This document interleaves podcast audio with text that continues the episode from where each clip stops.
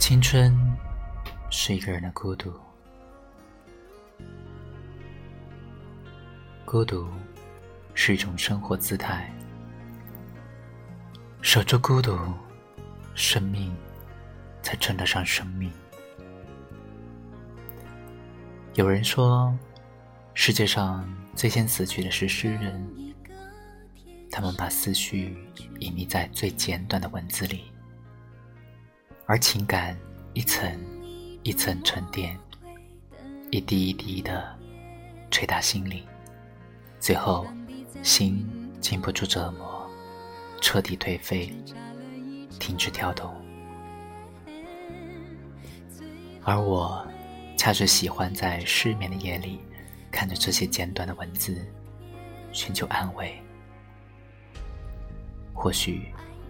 我是离不开那些寂寞的思绪。别人越长大越孤单，我却越长大越孤独。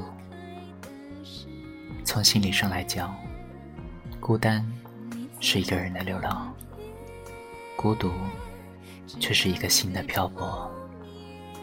亦或，孤独对于我，不仅仅是一首诗的长度，它给予我的。是一段封存年少梦想的地方。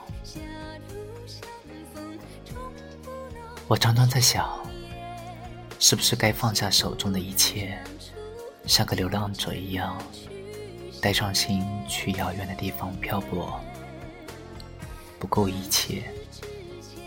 可是，每当踏入陌生的地方时，我只能迷茫看着。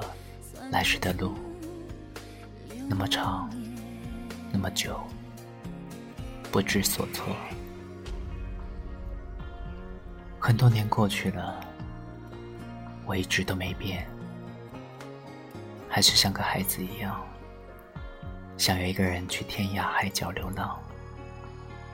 一如我深爱着麦田里的守望者，喜欢简单的生活。在远方，做一个快乐的守望者，守望梦里花开。这样的旅程是孤独的，一个人的喧嚣反而更有人生的感觉。孤独的心不需要太多的依靠，在寂寞的夜里才能绽放令人惊艳的花。无人欣赏，又何妨？忍得了寂寞，才能看得见繁华。诗人如是说。我不清楚，寂寞算不算得上孤独？我只能说，孤独是一种生活姿态。守住孤独，生命。